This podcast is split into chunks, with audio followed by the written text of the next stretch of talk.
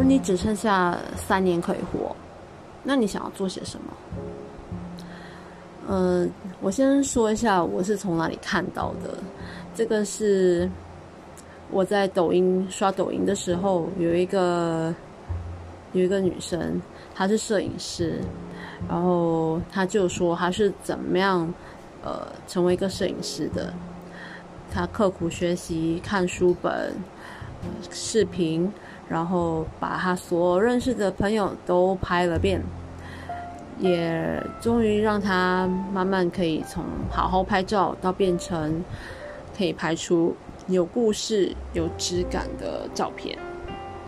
这些还在努力，这一点就我我有我有蛮佩服的。他为了他梦想努力，然后他我刷到我就往下在一直在看他的作品，然后就还也包括看到了这个问题。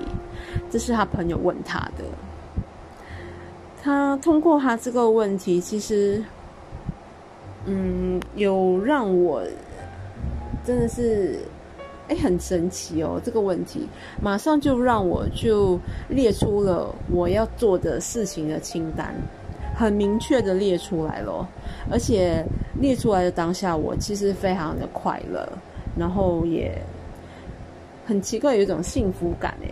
就我觉得，诶很轻松很多。嗯，OK，我先说一说，就是他为什么他还有他他会会让我吸引到我，就是在看他的视频，也是一个原因。除了他是摄影师之外，就是他努力的那个过程，也是让我很很敬佩。然后。也让我想起了，就是我曾经不敢说的梦想，我想成为一个摄影师。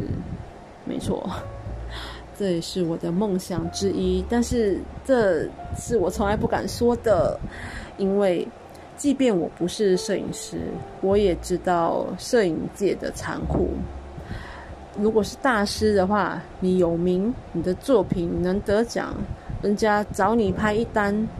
哇，你的收入就是可以很优渥的，让你可能过上好几个月吧，或许啊。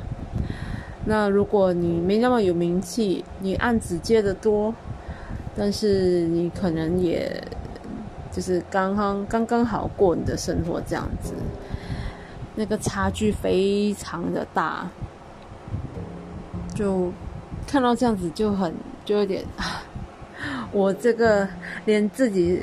相机都没有的人，我还敢去奢望什么？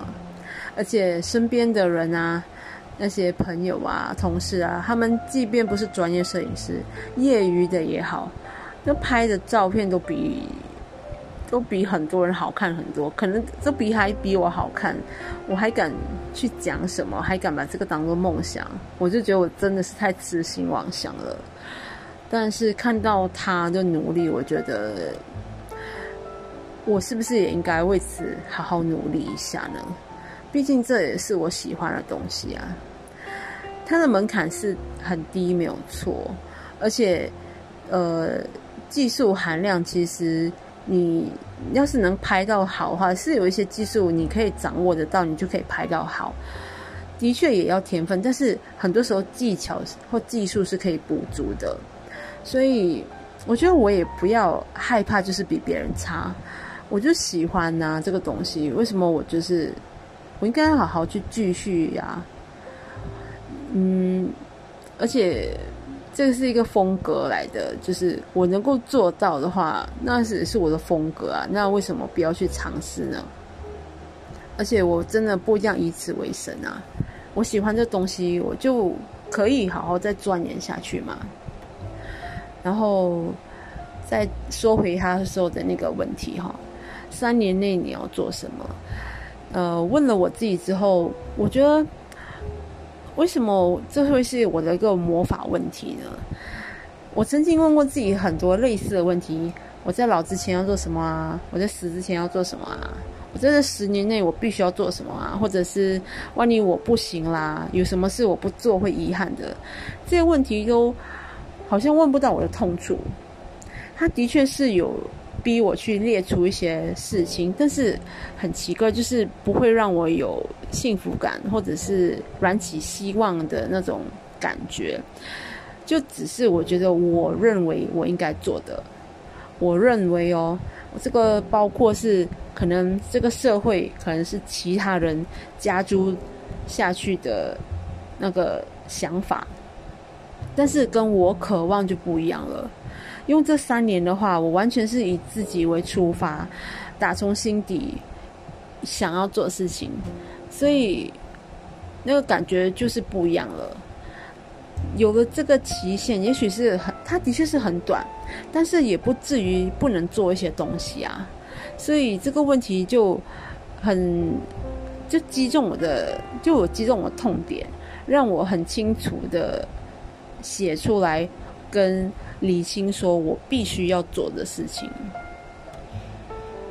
嗯，我刚才发现我列出来的事情有十项，其实我想做的应该是不止啊，但是这十项我觉得是我很能够很清楚列出来，而且我写的当下我真是很开，我很高兴，超开心的。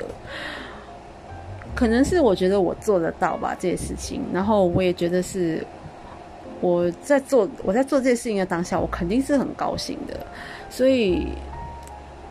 就是那个幸福感就出现了，然后也让我很有动力的去想要去实行这些，去实行这些呃这些清这个清单。